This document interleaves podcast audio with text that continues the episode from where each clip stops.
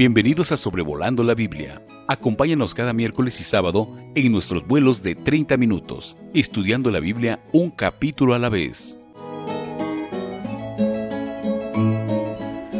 Hoy 4 de septiembre del 2021, en Sobrevolando la Biblia, en el episodio número 102, vamos a estudiar juntos el capítulo 10 del libro de Levítico le pido que por favor, si no ha leído este capítulo, ponga pausa a este audio, lea el capítulo y al terminar puede seguirnos acompañando en nuestra consideración de este pasaje oscuro en las Sagradas Escrituras.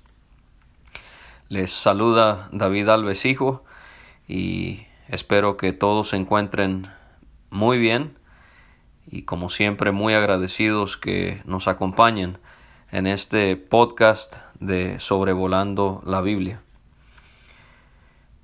Nadab y Abiú, señalados como hijos de Aarón, podemos ver algunos aspectos de sus vidas.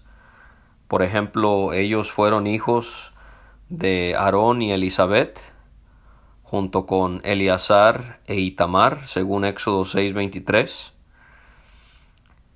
Nadab y Abiú, junto con los setenta ancianos de Israel, fueron los que más se pudieron acercar al monte Sinaí cuando su tío Moisés había subido allí, según Éxodo 24.1. En Éxodo 28 vemos que tanto Nadab como Abiú y los hijos de Aarón formaron parte del sacerdocio cuando se comenzaron las actividades en el tabernáculo de Jehová. Y vamos a adelantar el hecho de que en este capítulo ellos van a morir, van a ser castigados rigurosamente por Jehová. Y cabe mencionar que esta muerte de ambos también podemos leer acerca de esto en Números 3.4 capítulo 26 versículo 61 y también se menciona en Primero de Crónicas 24.2 analizamos el hecho de que ellos tomaron cada uno su incensario y pusieron en ellos fuego sobre el cual pusieron incienso. El incensario era utilizado para llenarlo de brasas y así quemar incienso del altar de oro que estaba en el lugar santo. Hasta este punto ellos están ejerciendo lo que les correspondía como sacerdotes. Hasta aquí no encontramos ninguna disparidad con lo que Dios les había permitido hacer. No fue como en el caso del rey Usías, quien pecó contra Dios y fue castigado al ser contaminado con lepra por haber entrado al lugar santo para quemar incienso cuando él no era sacerdote. Usted y yo podemos leer acerca de esto en Segundo de Crónicas, capítulo 26. Levítico 10 nos va a ayudar a aprender el hecho de que a Dios le concierne mucho quién le adora y cómo se le adora. Tenemos que aprender que Dios está buscando que le adoremos, pero Él especifica quién le puede adorar y cómo se le debe adorar. Donde sí encontramos una gran falta en estos dos varones, hijos de Aarón, es que ellos ofrecieron delante de Jehová fuego extraño. Pudiera ser que ellos entraron ya sea al lugar santo o vamos a notar quizás hasta en el lugar santísimo con fuego extraño, con fuego ajeno. Esta palabra en hebrea extraño es la misma palabra que emplea Salomón cuando él aconseja a sus hijos acerca de la mujer adúltera y la llama una mujer ajena o una mujer extraña. Ellos ofrecieron delante de Jehová fuego extraño. ¿Qué les habrá motivado? ¿El orgullo? ¿La impaciencia? ¿La envidia? No podemos estar del todo seguros porque Dios nos, no nos lo especifica, pero estas son cuestiones que el corazón de todo ser humano, a pesar de que somos regenerados, debemos de estar alertas a no permitir que consuman nuestros corazones y así nos hagan sucumbir en nuestro servicio a Dios. El orgullo, la impaciencia, la envidia podemos notar que las experiencias de la vida de estos dos hombres, a pesar de que ellos habían visto milagros en el desierto, a pesar de que ellos habían estado relativamente cerca de donde estaba Moisés cuando él moró sobre el monte con Jehová, a pesar de esas experiencias sobrenaturales y gloriosas, y a pesar de la posición que ellos ocupaban en el sacerdocio, esto no les bastó para ser preservados de este pecado.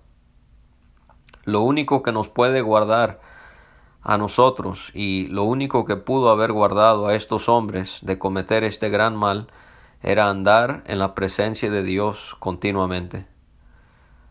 Esos triunfos, esos éxitos, esas ocasiones en las que usted ha estado en la cima de la montaña y ha visto el gran poder de Dios obrar en su vida, en su familia, en la iglesia, no es suficiente para no cometer un agravio en contra de Dios. Nuestra responsabilidad en el hogar, en el trabajo, en la iglesia, tampoco serán preservativos para que nosotros no imitemos a estos dos hombres y cometamos este mismo mal espiritualmente hablando o uno parecido a este. Nosotros debemos continuamente andar en la presencia de Dios, disfrutar de una comunión íntima con Él para ser guardados de algo como vamos a considerar aquí. Nosotros del fuego extraño siendo introducido en el tabernáculo de Dios por Nadab y su hermano. Quizás pudiésemos ver que el diablo en Apocalipsis 13, él va a permitir que fuego descienda del cielo para imitar lo que Dios hizo en más de una ocasión con el fin de engañar a las personas durante la tribulación. Y así nosotros tenemos que cuidarnos de no ser utilizados por Satanás para, como hicieron a y Abiú, introducir fuego extraño en la iglesia. Ahora, el problema con este fuego es que Él nunca les mandó que ellos encontraran fuego que viniera de otro lugar o de otra fuente que no fuera de la presencia de Dios. El fuego en sí es fuego. El fuego de Nadab y Abiú no tenía nada de malo. El problema era, su defecto era que no provenía de Dios. Y en el capítulo anterior, en el capítulo 9, versículo 24, vemos que el fuego que encendió el, altar de bronce Era fuego que provenía de la presencia de Dios. Y según el capítulo 6 y versículo 13 era fuego que siempre debía permanecer encendido. Ese fue el mal de Nadab y Abiú, que ellos entraron al santuario de Jehová con fuego que no provenía de la presencia de Dios. A simple vista, usted y yo, Aarón o el pueblo de Israel no habrán notado que no era fuego del altar de bronce. ¿Por qué? Porque el fuego todo es todo fuego tiene la misma apariencia. Entonces el problema aquí no era el fuego en sí, sino de dónde provenía. Y así nosotros podemos regresar a este punto. Debemos de, en la actualidad, evitar siempre introducir fuego extraño en la iglesia de Dios. Nosotros ya no ofrendamos incienso, ya no estamos en un tabernáculo físico, obviamente nos estamos hablando, nos estamos refiriendo a todo en un sentido figurativo. Pero como en la presencia de Dios, sí sería posible que usted y yo introdujéramos lo que sería eh, comparable con el fuego extraño de estos dos hombres al querer eh, introducir a la iglesia cosas que pudieran, número uno, parecer atractivas y número dos, pudieran parecer, parecer útiles para la iglesia, pero que no están dentro de los parámetros de la palabra de Dios. Y esto es algo en lo cual debemos de atender muy cuidadosamente no introducir cosas en la iglesia de Dios que parezcan atractivas y útiles, pero que no estén dentro de los parámetros de la palabra de Dios. Dios nos ha dado el Nuevo Testamento para saber exactamente cómo es que Él quiere que se ordene la iglesia. Y nosotros haríamos bien en sujetarnos al que es dueño de las iglesias al que tiene toda la autoridad por encima de las iglesias. Y nosotros debemos de no añadir o quitar lo que tenemos en la palabra de Dios. La respuesta de Dios fue inmediata porque salió fuego delante de Jehová y los quemó. Así como salió fuego para encender el altar en el capítulo 9, ese fue fuego que manifestaba su aprobación, que de cierta manera pudiésemos decir era fuego de su gloria, de su aceptación, de lo que habían hecho Aarón y sus hijos al iniciar su servicio en el tabernáculo. Pero ahora en el capítulo 10, fuego sale de su presencia para fulminar a estos dos sacerdotes. Ya no es fuego de gloria, es fuego de juicio y Nadab y Abiú murieron delante de Jehová. Pudiera ser, como ya mencioné, que ellos habían ingresado al lugar santísimo, aunque esta expresión delante de Jehová no siempre se refiere al lugar santísimo, sino al lugar santo.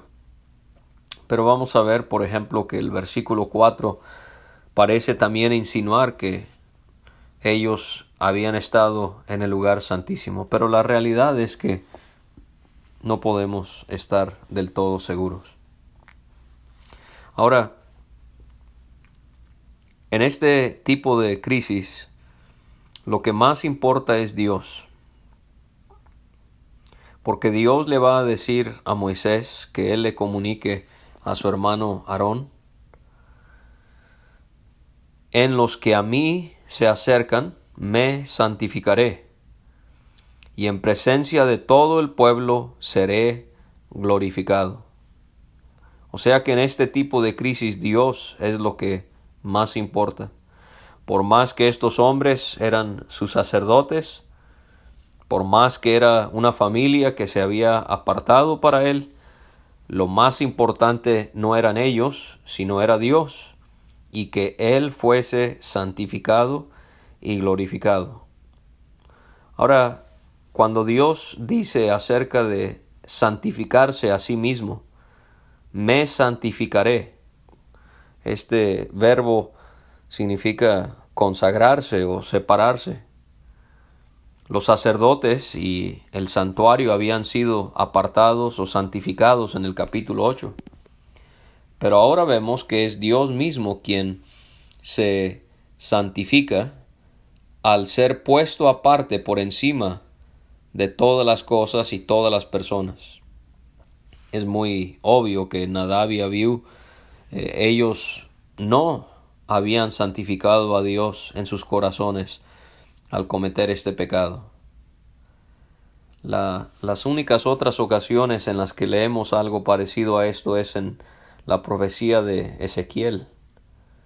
En Ezequiel 28 Dios se santifica ante los ojos de las naciones y santifica, como dice allí, su grande nombre que había sido profanado por las naciones, y esto con el objetivo de que todos sepan que Él es Jehová.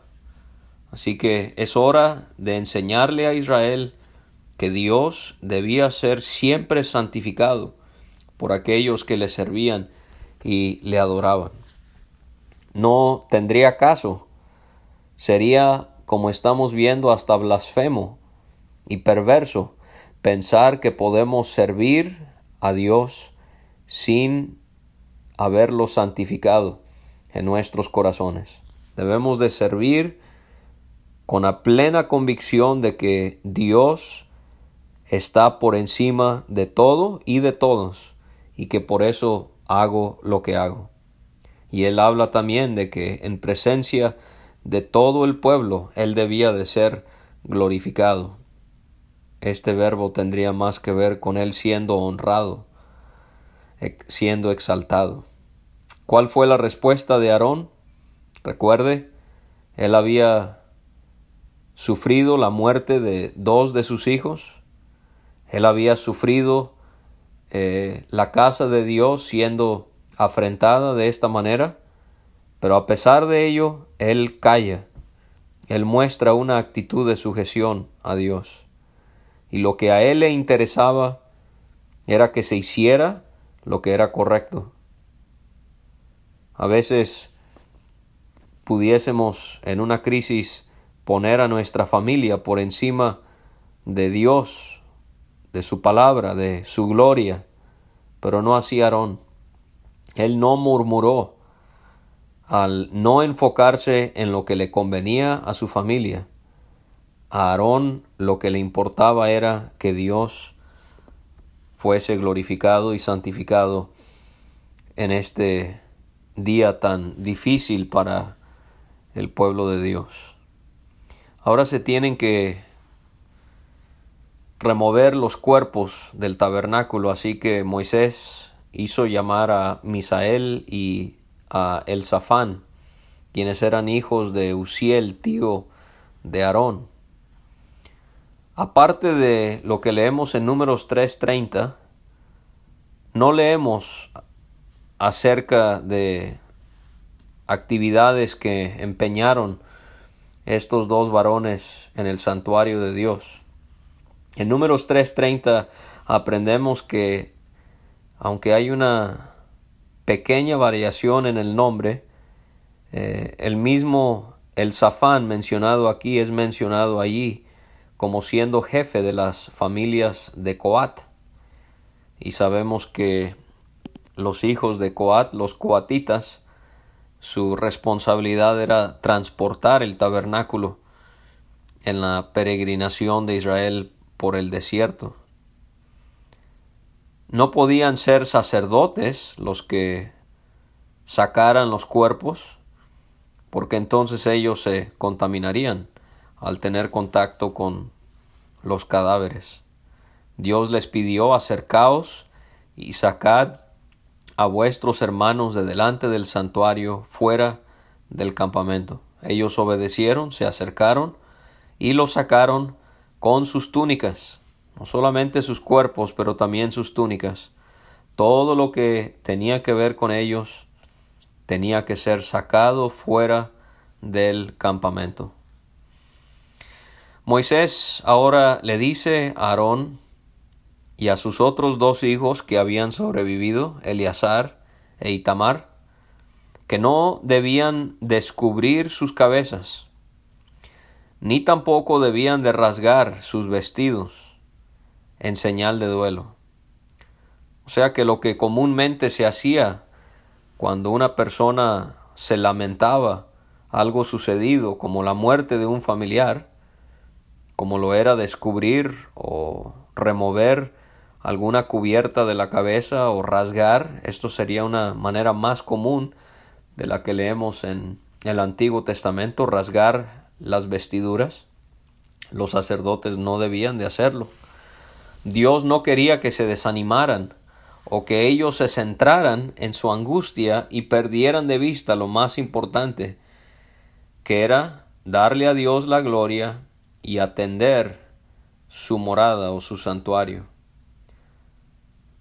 En una ocasión escuché de ciertas personas que pertenecían a una secta muy extraña que torcían la palabra de Dios de muchas maneras y ellos tenían la costumbre de no acudir a velorios o entierros por este tipo de pasajes.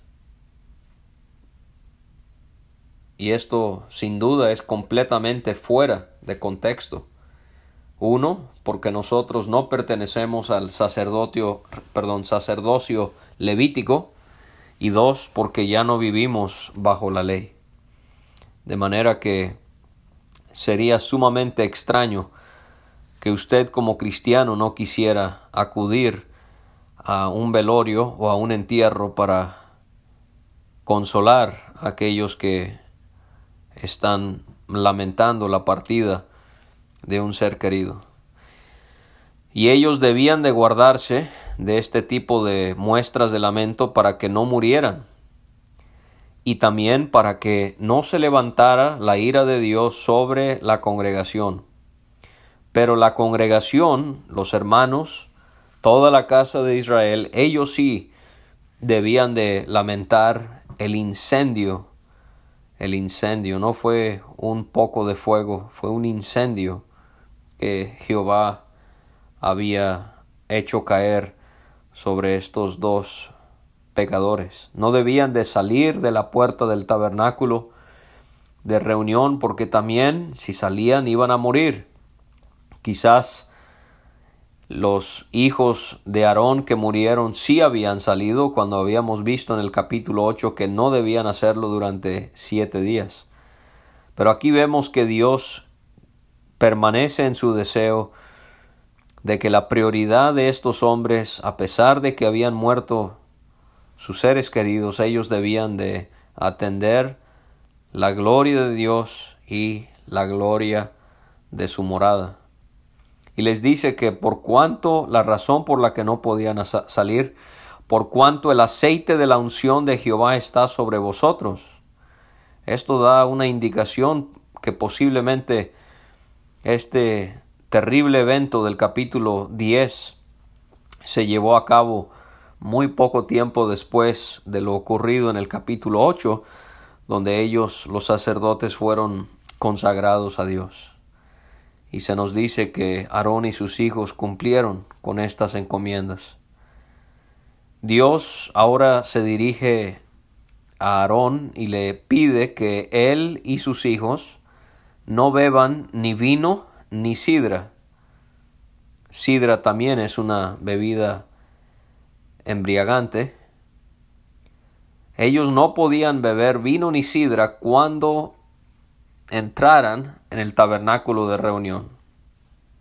O sea, lo podían beber en otras ocasiones, pero no al entrar en el tabernáculo de reunión.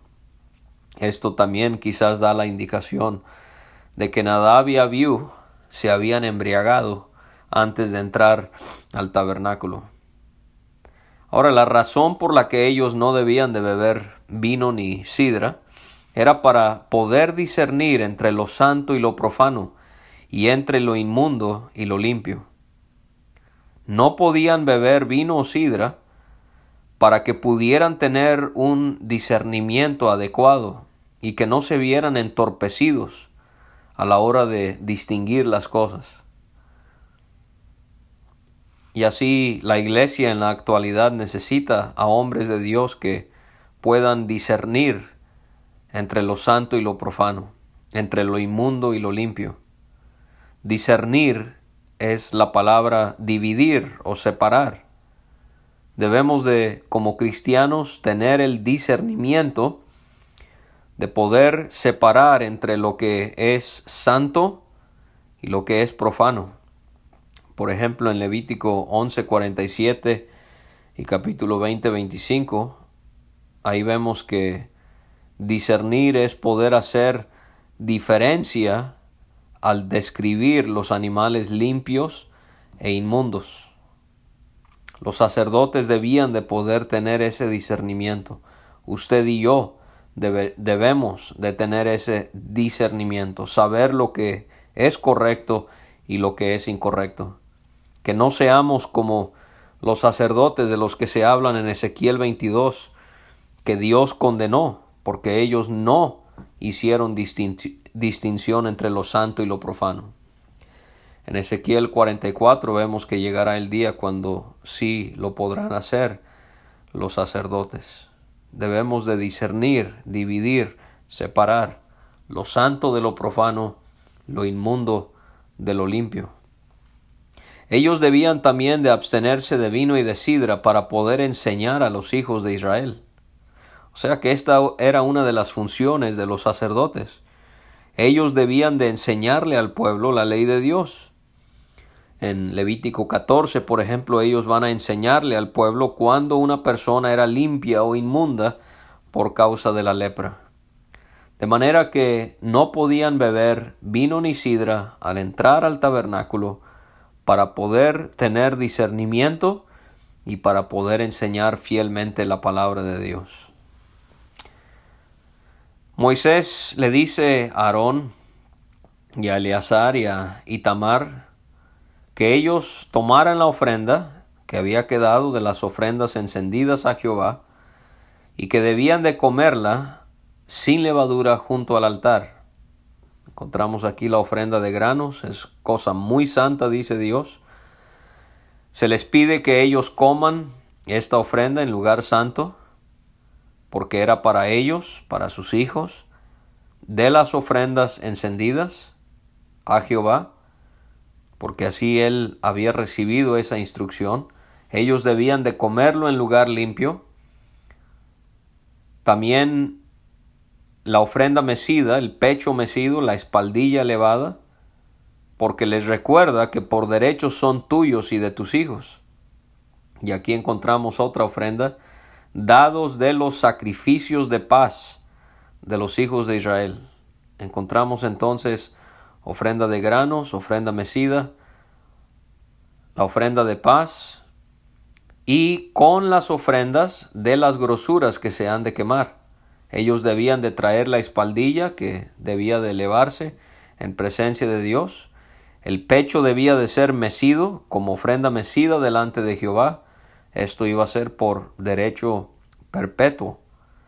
Moisés ahora pregunta por el macho cabrío de la expiación, este animal que iba a morir para expiar pecado. Pero él se da cuenta de que este animal había sido quemado y no había sido comido.